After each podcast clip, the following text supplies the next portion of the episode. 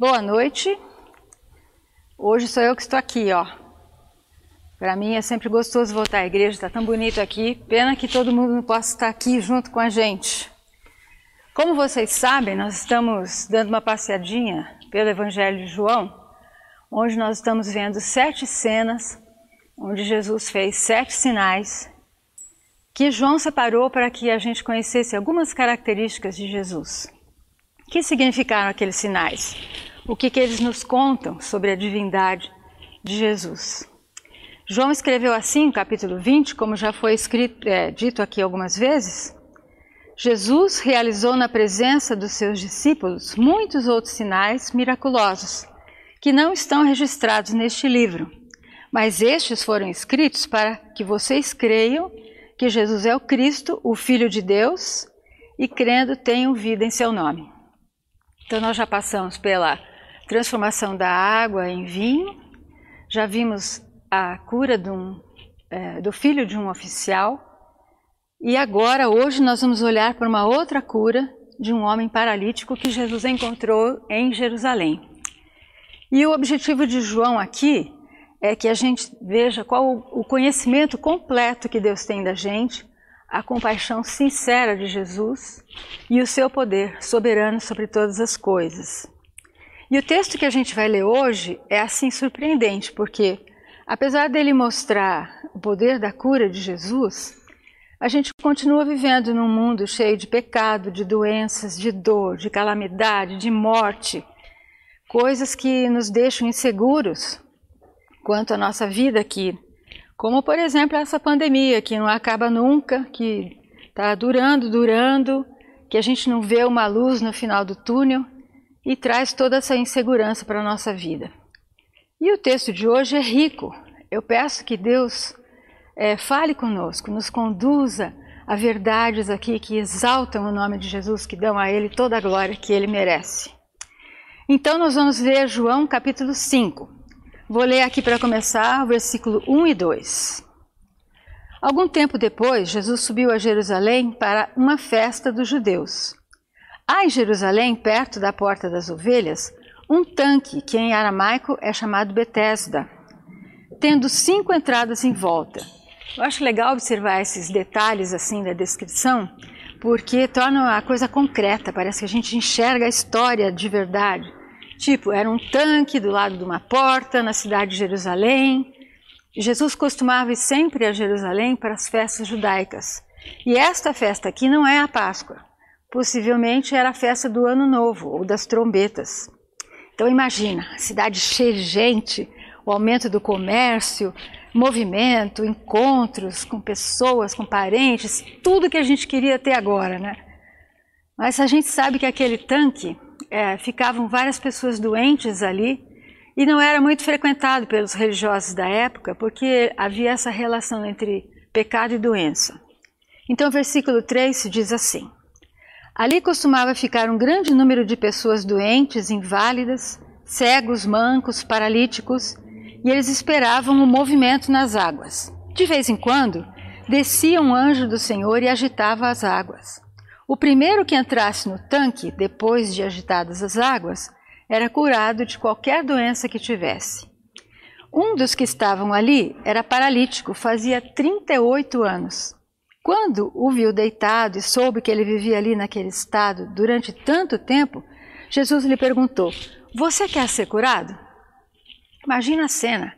Muita gente doente ali em volta do tanque de água e gente que cuidava daquelas pessoas também, pessoas esgotadas, buscando cura. E aí Jesus vê esse paralítico, 38 anos deitado ali. O que, que aconteceu?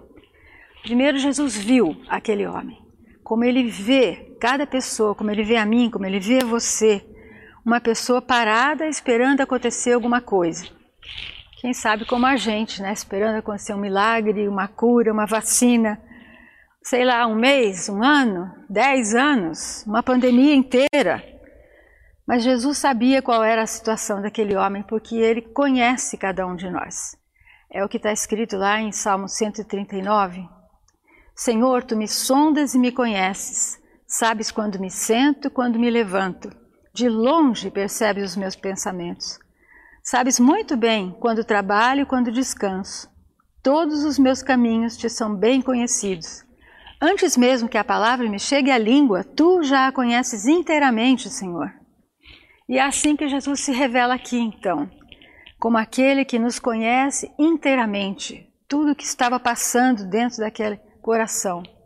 E o milagre que ele estava para realizar mostra como que Deus lida com a incapacidade humana. Aí a resposta do paralítico está no versículo 7. Jesus perguntou: Você quer ser curado? E ele disse: Senhor, eu não tenho ninguém que me ajude a entrar no tanque quando a água é agitada. Enquanto eu estou tentando entrar, outro chega antes de mim. Caramba! Ele não respondeu a pergunta de Jesus. Ele só lamentou o fato de não ter ninguém para ajudar ele a chegar até a água. Como a gente às vezes não quer, não, não quer sarar do problema, não quer sarar da dificuldade, a gente gosta de estar naquela situação cômoda porque uma mudança exige coragem. A gente não quer mudar, a gente tem medo da mudança. E aquele homem estava ali lamentando o fato de não ter ninguém para ajudar ele a chegar na água. Era uma barreira da paralisia. Mas todo mundo tem uma paralisia, um medo, uma situação para enfrentar, barreiras que nos imobilizam, que às vezes impedem a gente de mudar de verdade. Só que o problema dele, a paralisia dele, não era a coisa mais importante naquele momento. A sua barreira era a solução que ele achava ser a sua cura.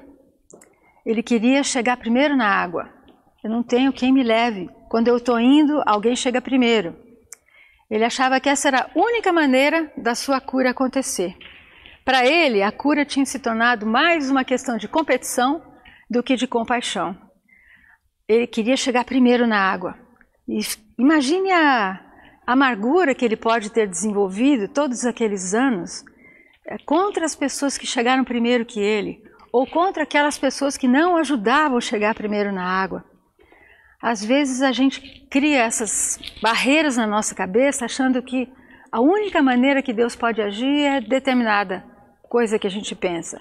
Por exemplo, você pode dizer: Eu tenho certeza que a única maneira que eu vou ser feliz é. Completa aí a frase. Mas quem sabe Deus tem um plano diferente. Ou você diz: Eu acho que a única maneira do meu casamento dar certo é. E aí você completa a sua frase. Mas pode ser que Deus tenha um outro jeito de fazer esse milagre. Aquele homem achava que o único jeito era se ele chegasse na água primeiro. E ele não via Jesus ali na frente dele, ele nem sabia quem era Jesus, na verdade. E Jesus estava ali com uma resposta diferente para a cura, diferente daquilo que ele estava esperando. Então, às vezes, a gente fica parado na frente de Deus, perguntando, argumentando, e Ele quer dar uma solução diferente do, do que aquilo que você está esperando. Em segundo lugar, Jesus mostra compaixão por aquele homem. Mesmo ouvindo ele reclamar, Jesus mostra compaixão. Ele não tinha que estar ali naquele tanque, ele não precisava falar com ninguém, mas ele foi na direção desse homem que tinha essa necessidade. Então Jesus não apenas nos conhece, como ele sente a compaixão pela nossa necessidade. Ele é facilmente movido por essa compaixão. É o que a gente lê lá em Hebreus capítulo 4, onde diz que Jesus é o nosso sumo sacerdote, que se compadece de nós, se compadece daqueles que confiam nele. E a terceira observação aqui, até esse trecho, é que esse poder de Jesus que agiu imediatamente. Versículo 8, Jesus diz para aquele homem: Levante-se, pegue a sua maca e ande. Imediatamente o homem ficou curado. Pegou a maca e começou a andar. Isso aconteceu num sábado. Às vezes, quando a gente observa a maneira de Jesus agir, dá para a gente ver o que ele não fez. Ele não criticou o rapaz porque ele estava reclamando que não tinha ninguém para ajudar. Ele não disse, ah, aguenta firme, um dia desses aparece alguém para te ajudar, ou você quer que eu te ajude?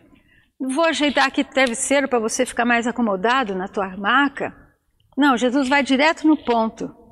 Impressionante como Jesus faz isso. Ele diz: Ei, levanta e anda. A palavra imediatamente mostra que o tamanho do poder de Jesus, né? Quando ele fala, músculos e ossos doentes mudam, obedecem imediatamente. Ah, então a gente imagina que João ali estava vibrando quando escreveu isso, com esse poder de Jesus, a forma como ele, Jesus curou esse, esse rapaz, do mesmo jeito que lá em João capítulo 4 ele curou aquele filho do oficial a vinte e tantos quilômetros de distância. O menino sarou quando Jesus disse aquelas palavras. Eu li um comentarista chamado Morgan que disse que quem sabe, quem sabe, ele acha que talvez Jesus tenha mandado esse rapaz carregar a maca para impedir uma recaída. Quem sabe ele pensou: é, eu estou me sentindo bem agora, levantei, mas será que eu vou estar assim amanhã? Talvez eu deva deixar minha maca aqui, porque eu posso, posso precisar dela amanhã. Então Jesus disse: sai daqui com essa maca, né?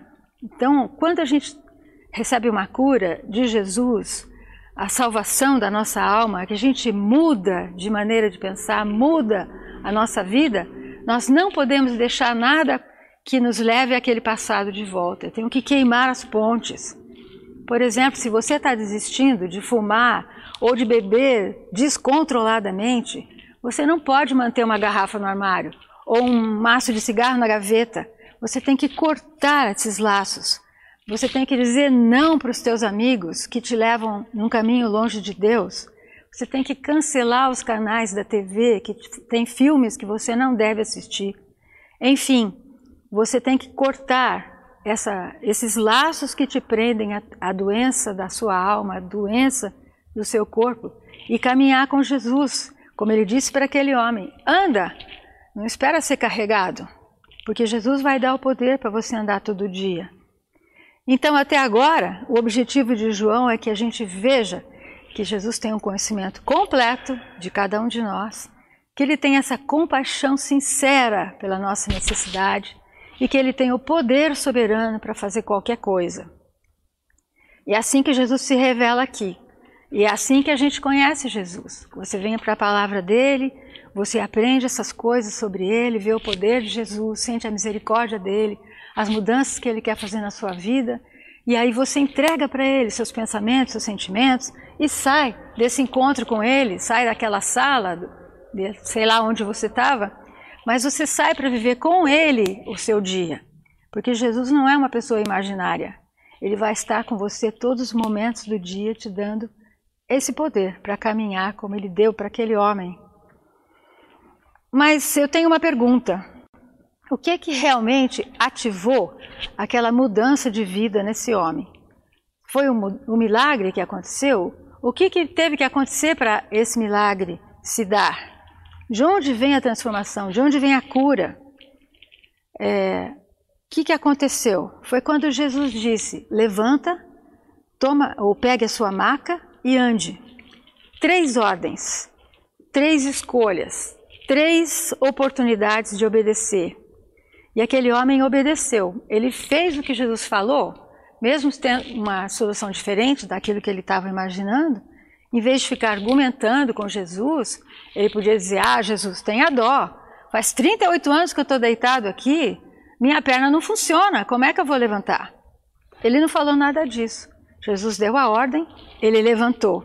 Ele nem sabia direito quem era Jesus, nem é, que estava ali falando com ele mas ele foi curado porque obedeceu àquela ordem diferente, uma opção nova que ele, Jesus deu para ele naquele momento. Ele obedeceu e Deus o curou. E a questão que a gente fa fala quando acontece um milagre é: a gente quer saber se isso pode acontecer com qualquer um que tenha fé suficiente. Não. Esse homem foi curado porque Jesus disse que ele podia ser curado e ele obedeceu.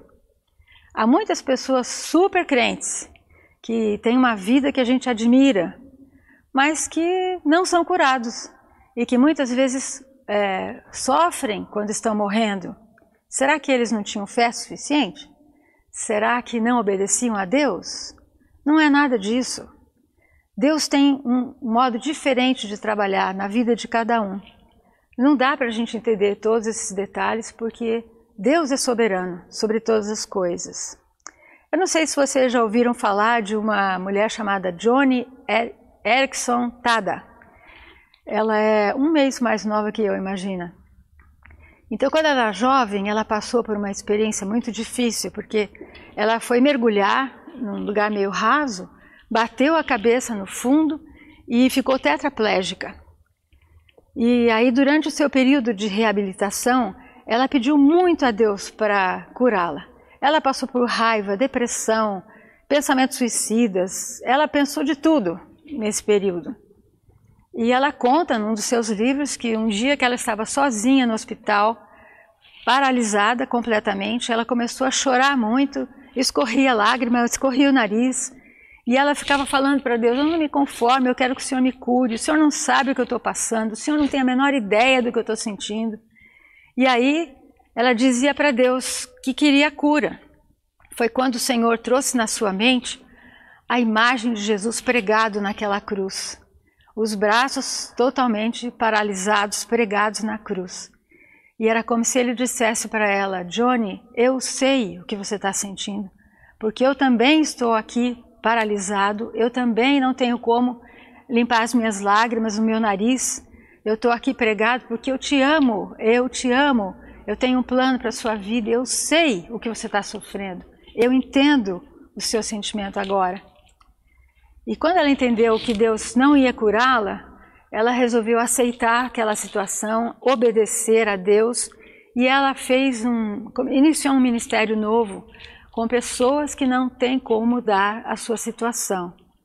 E uma vez ela deu uma entrevista na TV e ela disse o seguinte: Quero explicar que quando você passa por uma situação realmente muito dura, uma cadeira de rodas pode ser o seu passaporte para a alegria verdadeira. Estando nestas condições, eu conheci uma paz interior que eu nunca tive antes de ficar paralítica. Daí ela fala uma frase que ficou famosa e foi repetida em muitos livros dela e por outras pessoas. Ela disse: Eu prefiro mil vezes estar nesta cadeira conhecendo Jesus do que estar em pé sem conhecê-lo. Há coisas mais importantes nesta vida do que andar. Já pensou que dureza? Impressionante ver como Deus usou a vida dessa moça e tudo o que aconteceu através do seu ministério quando ela entregou para Deus a sua incapacidade. É impressionante que Deus pode fazer quando a gente entrega para Ele a nossa incapacidade. Mas voltando ao nosso personagem lá de João 5, estava lá o homem então, depois de 38 anos de espera, andando por ali perto do tanque. E o que, que acontece para uma pessoa receber um milagre? Será que era o seu dia de sorte? Será que Deus olha para as nossas necessidades, para os milagres que a gente precisa? Pode ser que a gente fique com essa pergunta parada lá na mente, sem, assim, até com medo de fazer essa pergunta para Deus, né? Mas a resposta é clara. Ele se interessa por nós, ele se interessa por você. A gente precisa olhar pela perspectiva de Deus, como se colocasse um óculos e enxergasse pela perspectiva do Senhor. Porque se não houvesse o céu, nada disso faria sentido. Todos nós temos algum tipo de sofrimento, de dor, uma barreira para enfrentar, uma dor física, uma dor psicológica, mas essas coisas são passageiras por causa da nossa vida temporária aqui. Todo mundo quer ser curado e todo mundo deve pedir pela sua cura, né? Mas se o milagre não acontece, nós temos de descobrir, no meio dessa situação, a voz de Deus, o que, que Ele quer que a gente faça, o que, que temos para obedecer, confiando que no futuro, na vastidão da vida eterna, Deus tem um plano diferente para esse momento. A mudança interior acontece quando a gente entende que não se trata de Deus fazer o que nós estamos desejando, mas de sim aprender o que ele está dizendo, aprender o que, que tem para ser obedecido. Voltando para o texto de João, no versículo 9, ele disse uma frase ali que parece estar meio fora do lugar, né? Isso aconteceu num sábado. Todo mundo vibrando com o poder de Jesus, como aquele homem estava feliz de ser curado. E aí João escreve: Isso aconteceu num sábado. Como assim? O que é isso agora, né? Desde a criação do mundo, Deus planejou que o homem separasse um dia para seu descanso, um dia para desfrutar de todas as coisas que Deus criou e louvar o nome dele. Como Deus parou um dia lá na criação do mundo, né? Com o passar do tempo, os religiosos judeus, especialmente os fariseus, inventaram um monte de regras para serem obedecidas no dia de sábado.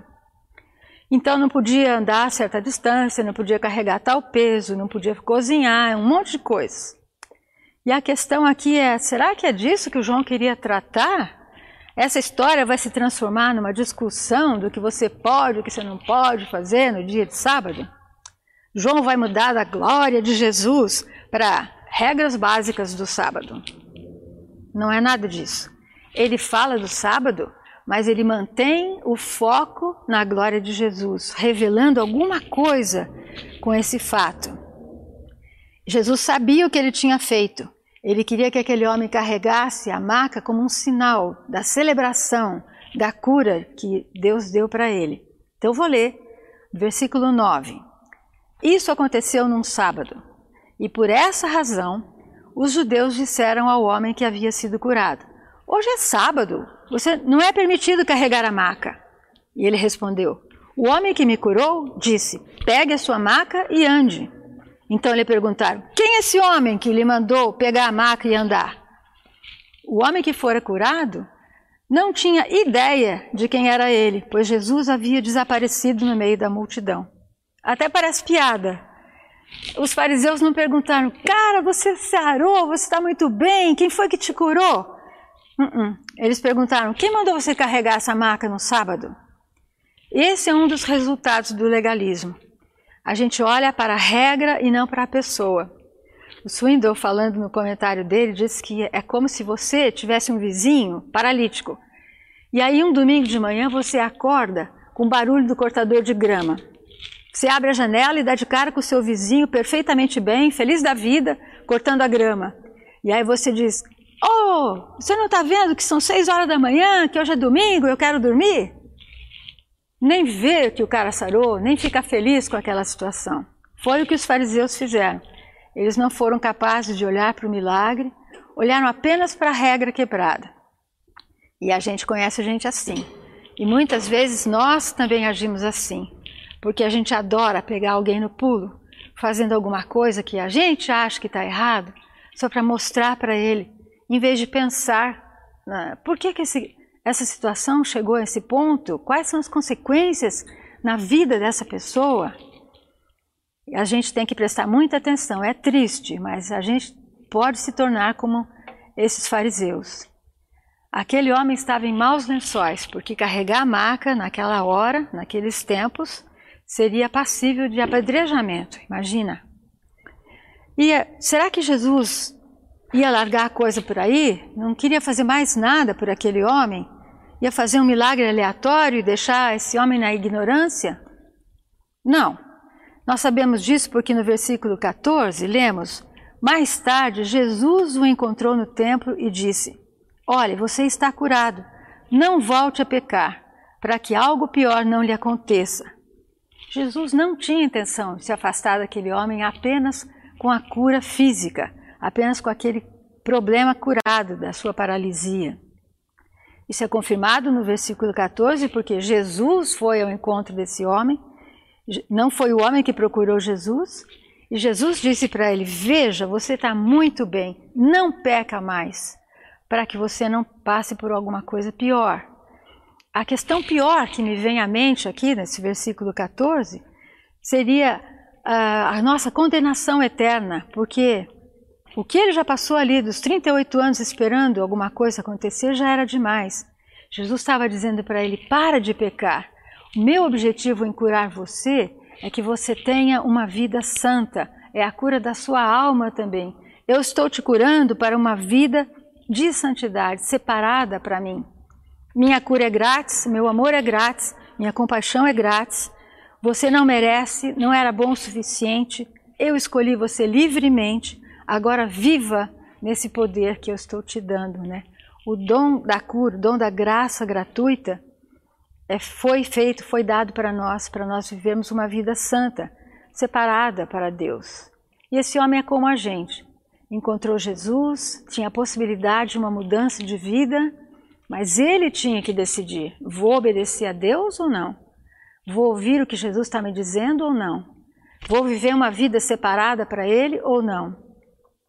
Jesus avisa que se ele se afastar e zombar desse presente, ou tiver uma vida é, aceitando o pecado como um modo de vida, ele vai perecer.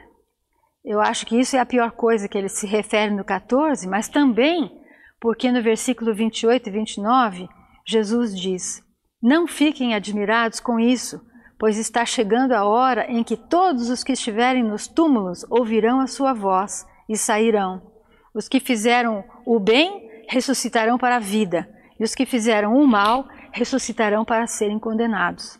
Em outras palavras, eu te curei para que você seja santo. Eu lhe dei vida, eu curo de muitas maneiras. Não saia de perto de mim, não volte para uma vida de pecado. Então nós podemos dizer que essa cura também foi um sinal soberano do poder de Jesus para dar vida. Ele falou no 21: Da mesma forma que o Pai ressuscita os mortos e lhes dá vida, o Filho também dá vida a quem ele quer dá-la. Eu lhes asseguro: quem ouve a minha palavra e crê naquele que me enviou, tem a vida eterna. Não será condenado, mas já passou da morte para a vida. Então o ponto é esse. Na primeira vinda de Jesus, nós tivemos apenas uma amostra do poder, do seu poder de cura. A cura completa de todo o povo, de todas as doenças, de todas as enfermidades, deficiências, está esperando a volta de Cristo. E o objetivo dessas previsões que Jesus deu, que nós recebemos agora, é nos chamar à fé em Jesus, a uma vida santa, isto é, separada para Deus. Né? A maioria das pessoas tem uma deficiência, uma necessidade, uma doença, mas todo mundo vai morrer de alguma coisa. A, a, cura é uma coisa que acontece aqui e ali, em alguns, algumas pessoas, alguns são curados, mas nós continuamos acreditando no poder de Jesus, nos milagres que Ele pode fazer, continuamos pedindo por Ele, por essas mudanças, mas o ministério de Jesus aponta para esse dia quando todas as coisas vão ser curadas de fato, né? Enquanto durar essa era de gemidos, como diz Romanos capítulo 8, a cura é uma exceção, não é a regra. E isso não é porque nós temos uma fé muito pequena. Jesus disse que, aliás, Jesus deixou naquele tanque de Betesda muitos que não foram curados. E Jesus disse para aquele homem que curou, que nem mesmo sabia quem era ele, para ele acordar. Eu quero a sua santidade. Eu quero a sua vida santa, separada para Deus. Então, esse é o nosso principal problema agora, que a gente deve então se humilhar, reconhecer o poder desse perdão curador de Jesus para a nossa alma e nos rendermos a Ele, buscando essa vida entregue ao Senhor para fazer e obedecer o que Ele quer. Jesus falou nesse texto que ele e Deus trabalham até no sábado, né? não tiram folga, cuidando da gente, trabalhando pelo nosso bem e do mundo inteiro, porque ele continua é, soberano, trabalhando com seu poder no mundo inteiro. Então, que o Senhor abra os seus olhos para você conhecer Jesus pessoalmente, como alguém que te conhece, que sente essa compaixão pelas suas necessidades e é soberano com o seu poder soberano sobre o seu corpo e sua alma, aquele que veio com o poder salvador, curador, primeiro para que a gente tenha essa vida santa, separada para Deus, e finalmente para o bem da nossa saúde eterna. Então vamos glorificar Jesus, vamos louvá-lo com toda a nossa força, porque ele merece essa glória, esse louvor por ser o soberano rei de toda a terra. Amém?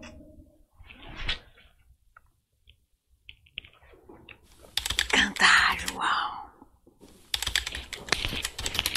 Pegou o som aqui? O pessoal elogiou.